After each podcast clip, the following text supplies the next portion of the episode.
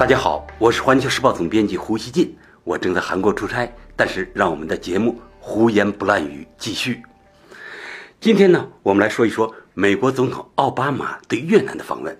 他是去日本参加七国峰会，但是今天先到了越南。他在越南将待三天，时间不算短。那么越美关系呢，是当前南海局势中一个敏感、不确定的动向，他能走多远，大家都很关注。这是奥巴马呢一次推迟了的访问。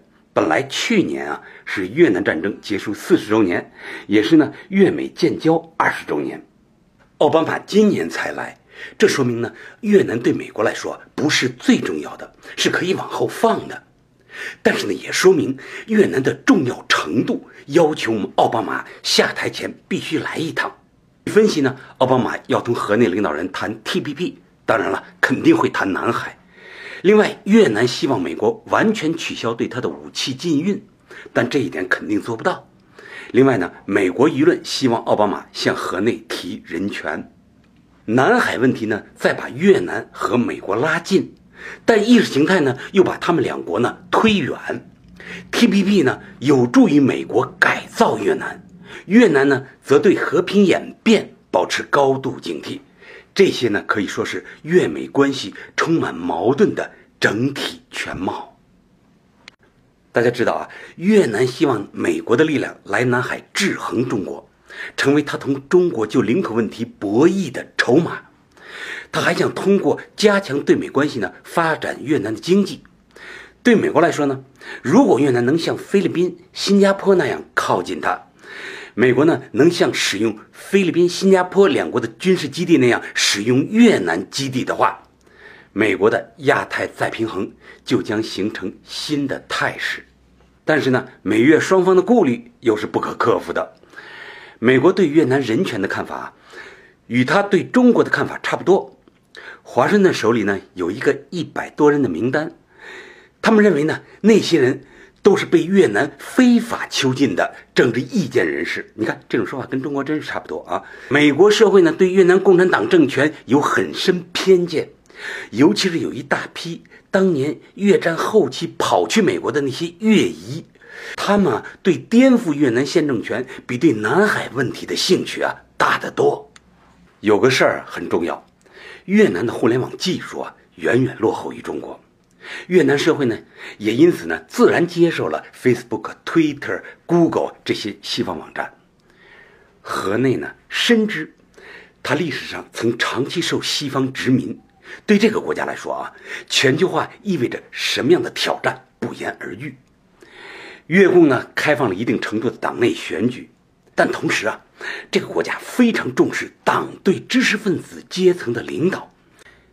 越南啊，没有类似中国刘晓波啊、蒲志强啊那种非常突出的政治意见人士群体。迄今呢，它的激烈的公共舆论事件也不多。官方呢，应当说对基层社会的影响和把控，在多数情况下是一丝不苟的。所以说呢，河内不可能做菲律宾那样的美国小兄弟。他对美国的心态啊，一直是患得患失。左顾右盼的啊，防范心很重。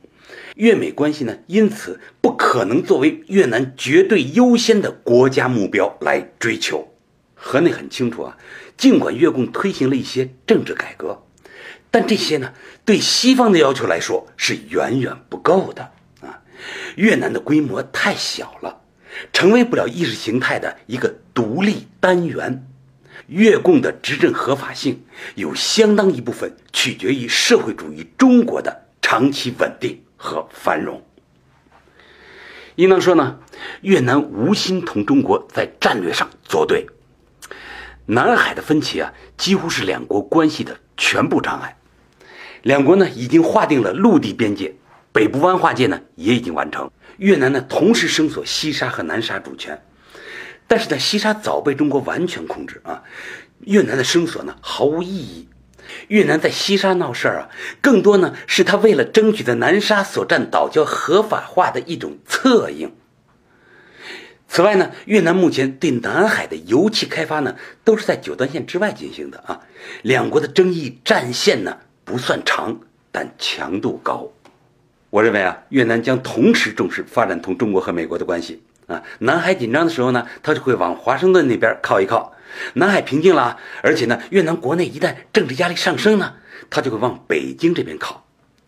越南人呢，经常向中国人强调他们不是菲律宾啊。他说我们不是菲律宾，希望中国人呢别搞混了。最后呢，我想说，越南的确不是菲律宾，这点呢，北京、华盛顿都清楚。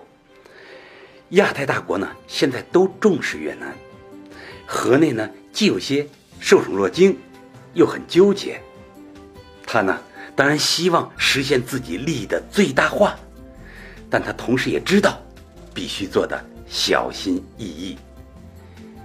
感谢收听今天的胡言不乱语，咱们明天见。